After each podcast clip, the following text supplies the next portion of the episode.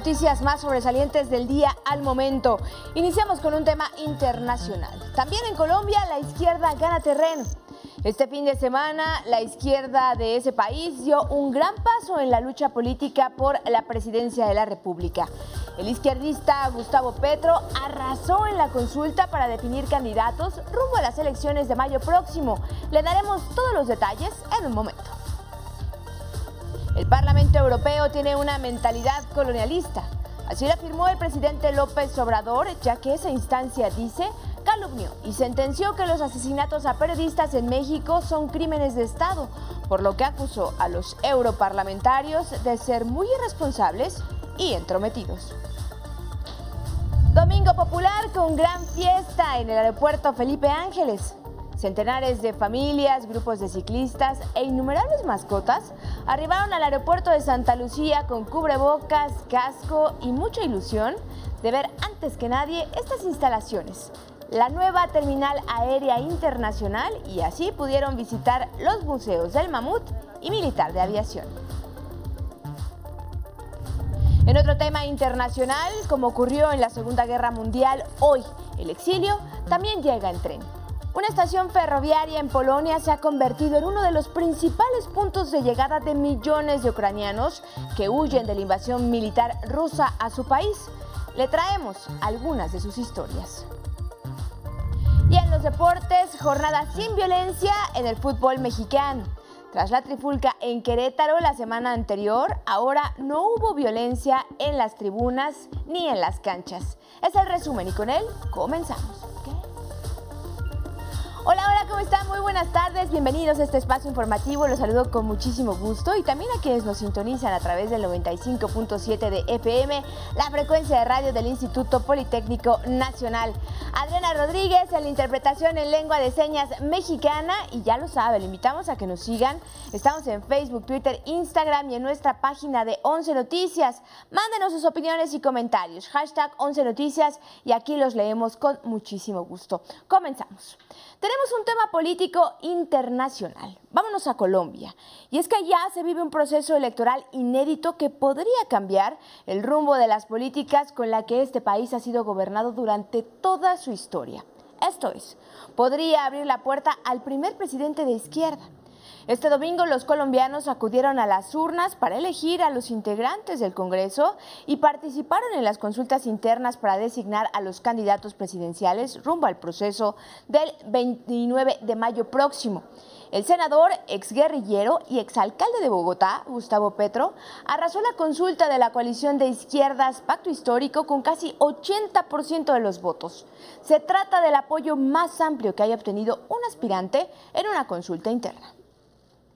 Nos critican y nos dicen que es que aquí vamos a expropiar, no a nadie. Así como en la alcaldía no expropiamos a nadie. En Colombia jamás expropiaremos a nadie, porque lo que se trata es de lo contrario, de apropiar. En las elecciones de mayo, Petro enfrentará al exalcalde de Medellín, Federico Gutiérrez, vencedor en las primarias de la coalición de la derecha, y al matemático y exgobernador de Antioquía, Federico Fajardo, Sergio Fajardo, quien eh, representará a las fuerzas de centro. En los comicios legislativos, el pacto histórico ganó 16 de los 112 escaños en el Senado y 25 de las 165 culuras en la Cámara. Y esta cifra pues representa más del triple que en las pasadas elecciones. Y del otro lado del mundo, en Francia, comenzó este domingo la contienda por la presidencia. El 10 de abril se realizará la primera vuelta para elegir dos de 12 candidatos. En la segunda, que tendrá lugar el 24 de abril, los franceses definirán si eligen un nuevo presidente o reeligen a Emmanuel Macron. Y en temas nacionales, durante la conferencia matutina, el presidente Andrés Manuel López Obrador calificó al Parlamento Europeo de irresponsable y entrometido. Señaló, por otro lado, que se debe buscar la unificación de toda América. El presidente Andrés Manuel López Obrador enfatizó en su conferencia matutina que el documento emitido por el Parlamento Europeo, en el que se afirmaba, calumniaba y sentenciaba que los asesinatos de periodistas en México son crímenes de Estado, no atiende la preocupación por los derechos humanos, dijo, ya que se trata de un asunto político. Ni siquiera se puede decir que se trata de un asunto diplomático, es un asunto político y si somos estrictos, politiquero, ni hablar de eso. Es de, de risa si no fuese porque se trata de una institución de otro país o de otro continente, pero la verdad son muy responsables y muy entrometidos, tienen mentalidad colonialista. Asimismo, López Obrador reprobó las críticas de exfuncionarios de Felipe Calderón, como Arturo Sarucán, quien fue embajador de nuestro país en Estados Unidos. Yo le pregunto, ¿por qué no explica cómo fue que participó en el fraude electoral del 2006 y así se ganó el cargo de embajador? ¿Y por qué no explica como embajador de Calderón si en alguna ocasión informó sobre el tráfico de armas, la entrada de armas de Estados Unidos a México en el operativo Rápido y Furioso, si envió alguna nota de las actividades de García Luna en otro tema internacional, el mandatario dijo que coincide con las propuestas del presidente de Argentina, Alberto Fernández, para crear un bloque entre México, Argentina y Brasil, pero sugirió ampliar esa unificación a toda América.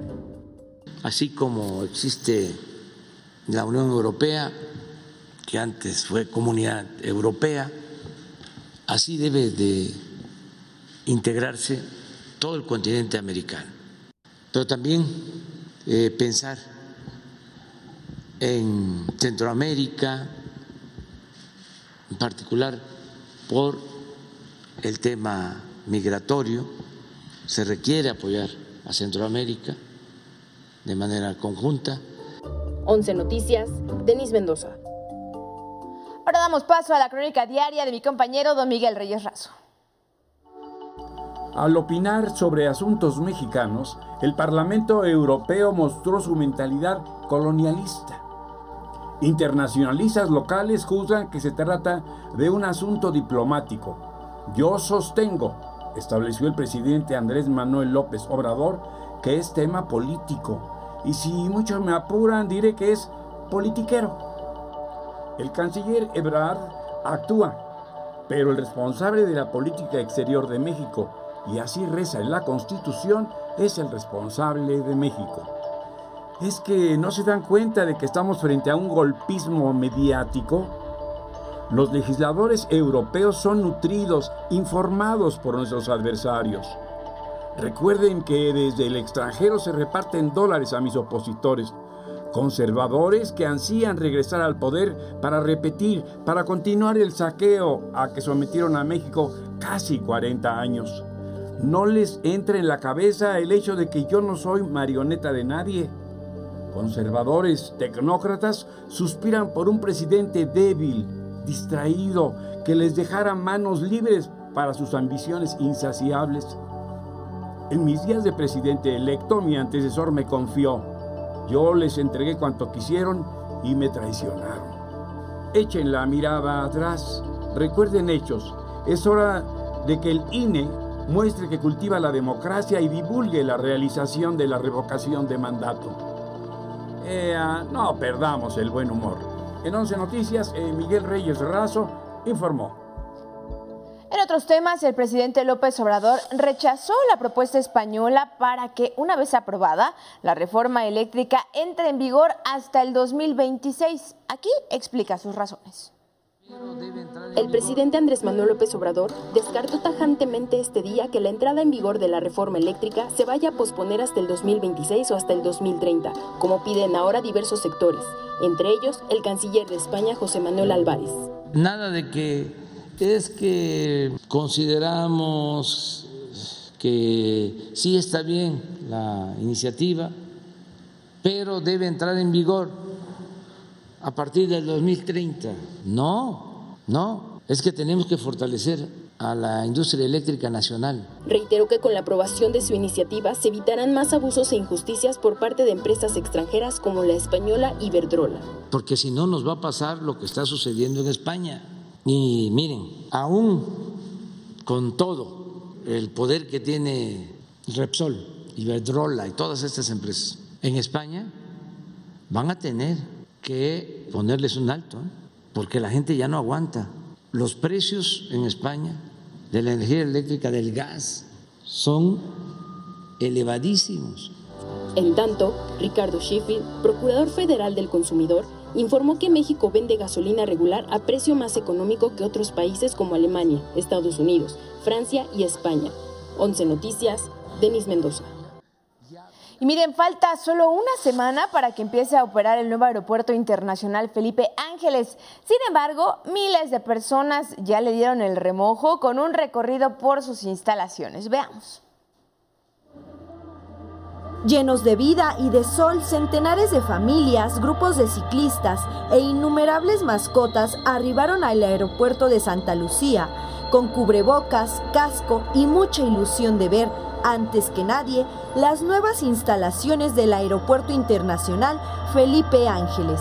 Como nunca se ha visto ni se verá, las pistas de los vuelos internacionales fueron estrenadas con una rodada a pleno rayo del astro rey en esta jornada preprimaveral. Está muy interesante porque es de las pocas oportunidades que vamos a tener de poder asistir a estas instalaciones y poder sobre todo rodar con la bicicleta. Pocas veces se puede hacer estas, estas actividades, ¿no? De poder andar en la bicicleta en un, en un aeropuerto y, y pues con mascotas, con amigos, todo, pues está genial.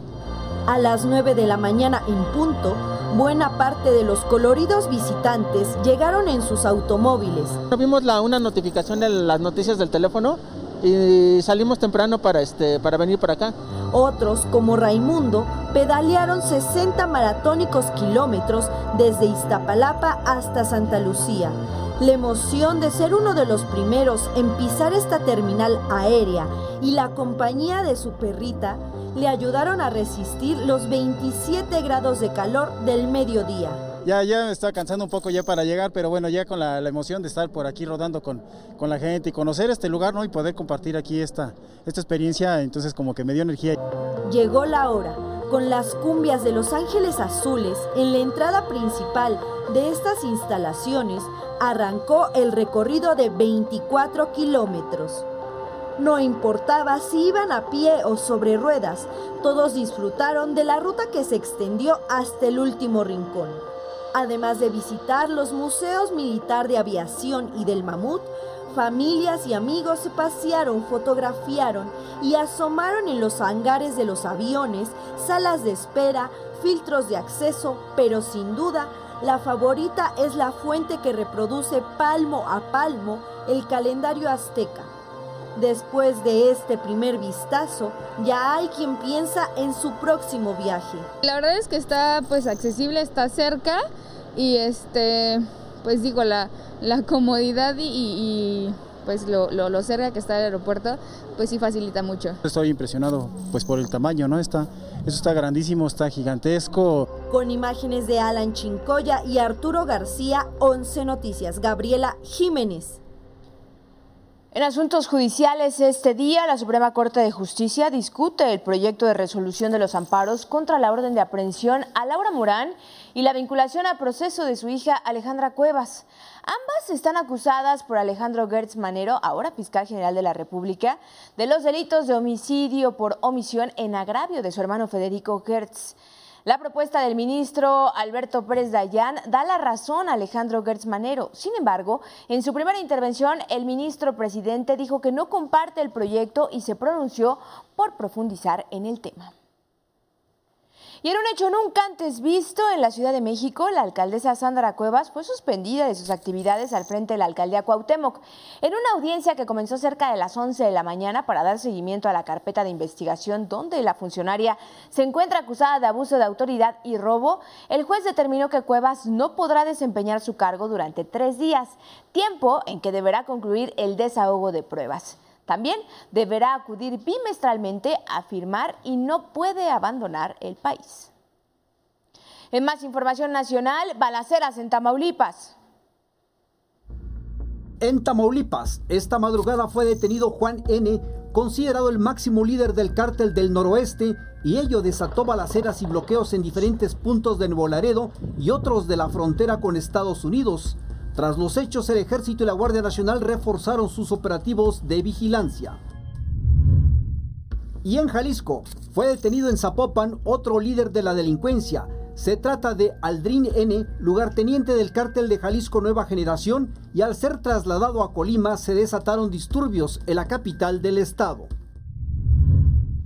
El gobierno de Michoacán investiga los contratos de al menos 300 millones de pesos que asignó el exgobernador perredista Silvano Aureoles a las empresas de productos médicos vinculadas al ex candidato presidencial priista Roberto Madrazo, que a su vez financian al portal Latinus que dirigen el hijo y el yerno de este.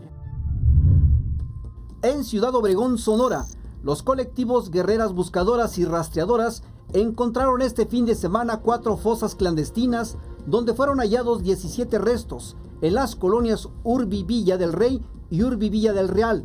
Los restos fueron trasladados al servicio médico forense. En Sonora, ocho pueblos yaquis del sur aprobaron en consulta la construcción de un acueducto que les dotará de agua. Será garantizado en el marco del Plan de Justicia del Pueblo Yaqui. 11 Noticias, Arnold Gutiérrez.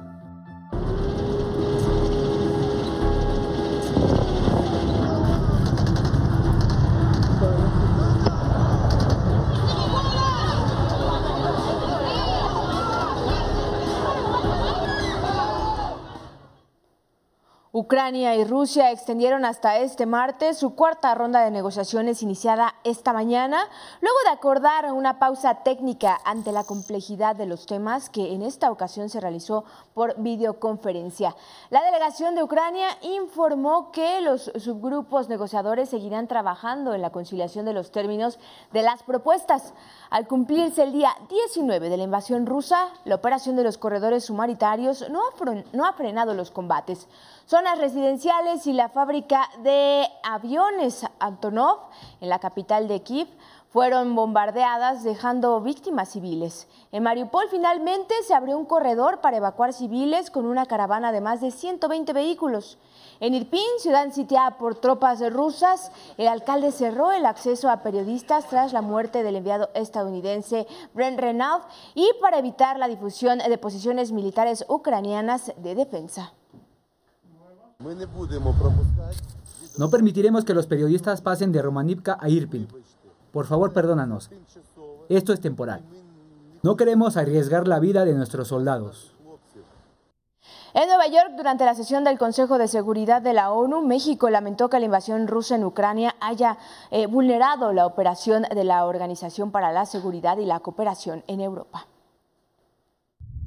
Concluyo, presidente, instando a este Consejo de Seguridad a fortalecer la cooperación con la OCE sobre la base de una diplomacia más preventiva y más efectiva. Acompañemos a nuestra enviada especial, Vianey Fernández, quien se encuentra en Polonia para reportar la situación crítica que sufren miles de personas que huyen de esta guerra en Ucrania. Vianey, te saludo con gusto a ti y a Miguel Ángel Vázquez. Adelante con su reporte. Muy buenas tardes. Carla, auditoria del 11 y los medios públicos, muy buenas tardes. Nos encontramos en el punto más crítico de la crisis humanitaria generada por la incursión militar rusa en Ucrania. Y digo el punto más crítico en cuanto a lugar y tiempo. Lugar porque estamos en la estación de trenes de Piszczmil, Polonia, una de las comunidades fronterizas con Ucrania, a donde han arribado millones de desplazados por la guerra. Aquí en esta estación en las últimas horas la oleada de migrantes no ha parado, llegan en tren y posteriormente son llevados a albergues. A su vez, una vez que pernoctan en estos lugares, son llevados a diferentes ciudades de Polonia o incluso de otros países. El punto más crítico en cuanto a tiempo, porque de acuerdo con la ACNUR, en las últimas horas, bueno, pues esta crisis humanitaria ha alcanzado niveles de verdad insospechados, niveles que no se tenían previstos. Aquí la historia. Como en la Segunda Guerra Mundial, el exilio también llega en tren. La estación de Przyszmil, Polonia, se ha convertido en uno de los principales puntos de llegada de millones de ucranianos que huyen de la invasión a su país. Vengo de la ciudad de Petrovsky. Con mi mamá y mis dos hermanos. Salimos de Ucrania en tren. Con la guerra es imposible seguir ahí. Son las voces de quienes han escapado ante el asedio de las tropas rusas y son las historias de quienes, a diferencia de los refugiados que salieron la semana pasada, han estado más tiempo bajo fuego. Hay mucha gente muerta y abuelos heridos, en general niños. Muchos hospitales fueron destruidos. Quieren apoderarse de la ciudad y ya se apoderaron de la ciudad donde está la central nuclear. La crisis humanitaria por la incursión rusa crece a pasos agigantados. La Agencia para los Refugiados de la ONU, la ACNUR, cifra este lunes en 2.8 millones los desplazados por la guerra. Polonia es la que enfrenta el mayor éxodo con 1.7 millones de refugiados en dos semanas, mientras que a Hungría han llegado 250 mil, a Eslovaquia 204 mil, 131 mil a Rusia, 106 mil a Moldavia y a Rumanía 84 mil.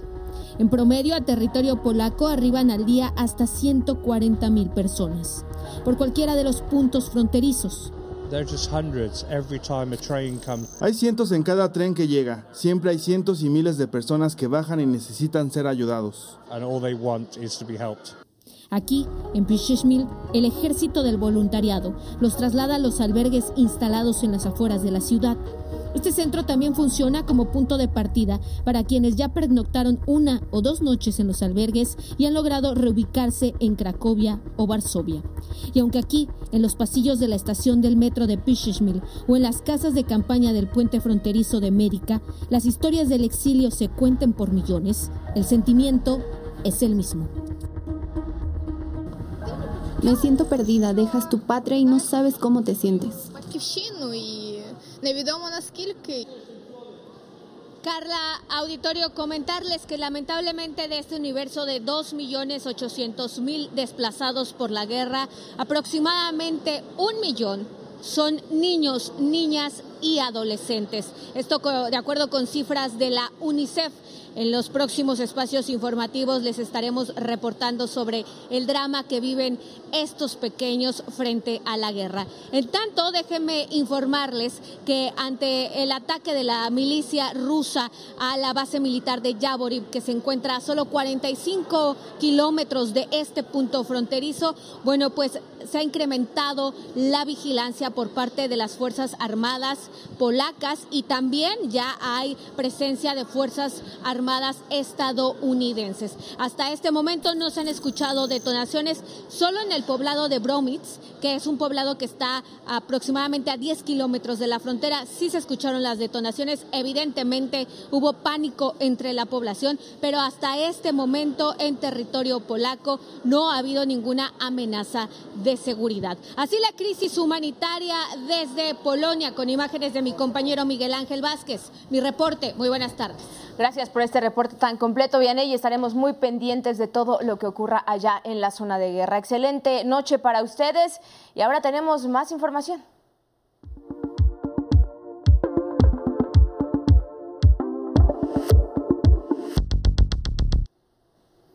Es momento de hablar de deportes contigo, Vianey Zárate. Muy buenas tardes, bienvenida al estudio. Feliz semana. Muchísimas gracias, Carla. Muy buenas tardes. Iniciamos con el fútbol mexicano porque después de la trifulca en Querétaro en la jornada 9, este fin de semana se reanudaron las actividades con una jornada 10 que quedará marcada en la historia, al ser la primera en la que todos los estadios lucieron semivacíos y sin ningún acto de violencia, ni en las canchas ni en las gradas. Mientras tanto, después de una jornada con un clásico nacional aburrido entre América y Chivas, en el que no hubo anotaciones, acabó el invicto que Puebla tenía después de que cayó 2-1 ante el Atlético de San Luis. Así se encuentra la tabla general. Pachuca es el nuevo líder general seguido de Puebla, Tigres y Atlas. Y hasta el fondo se encuentra América con Mazatlán, que por cierto anunció hace unas horas a Gabriel Caballero como su nuevo director técnico. En cuanto a los futbolistas mexicanos en el extranjero, en Estados Unidos, Javier Chicharito Hernández marcó su segundo gol de la temporada en el partido entre el Galaxy y el Seattle Sounder. Al final, Galaxy perdió 3 a 2. En Inglaterra, Raúl Jiménez fue titular con los Wolves que suman su segundo triunfo al hilo al vencer por la mínima al Everton. Mientras que en España Jesús Tecatito Corona fue pieza clave en la igualada de uno por uno del Sevilla ante el Rayo Vallecano. Tecatito asistió a Tomás Daleney en el tanto del empate. Y en Italia, Irving El Chucky Lozano volvió a la titularidad con el Napoli luego de un mes de recuperación. Lozano jugó 63 minutos en la victoria de dos goles por uno del Napoli ante el Elas Verona. Hasta aquí la información deportiva. Buenas tardes. Gracias, Aney. Muy buenas tardes. Y ahora hablemos de espectáculos. Contigo, Sandra Sidle. También te saludo con, con mucho gusto. Feliz lunes. Adelante.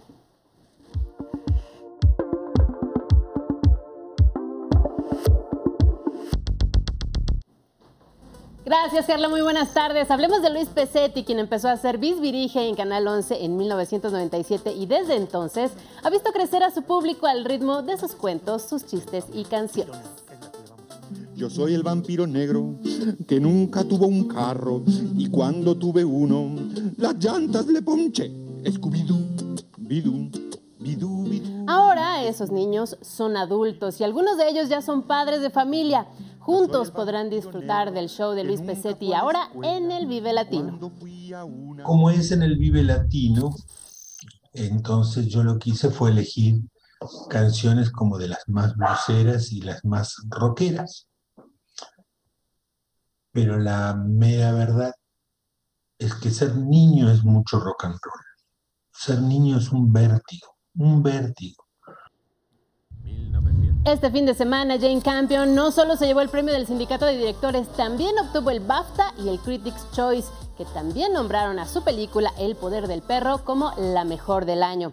Troy Kotsur sigue arrasando, también le dieron el Critics' Choice y el BAFTA a Mejor Actor de Reparto. Los espectáculos, Carla, muy buena semana. Gracias, Sandra. Y ahora nos vamos así. Gracias por estar aquí en la señal del 11. Siga aquí con nosotros. Feliz semana.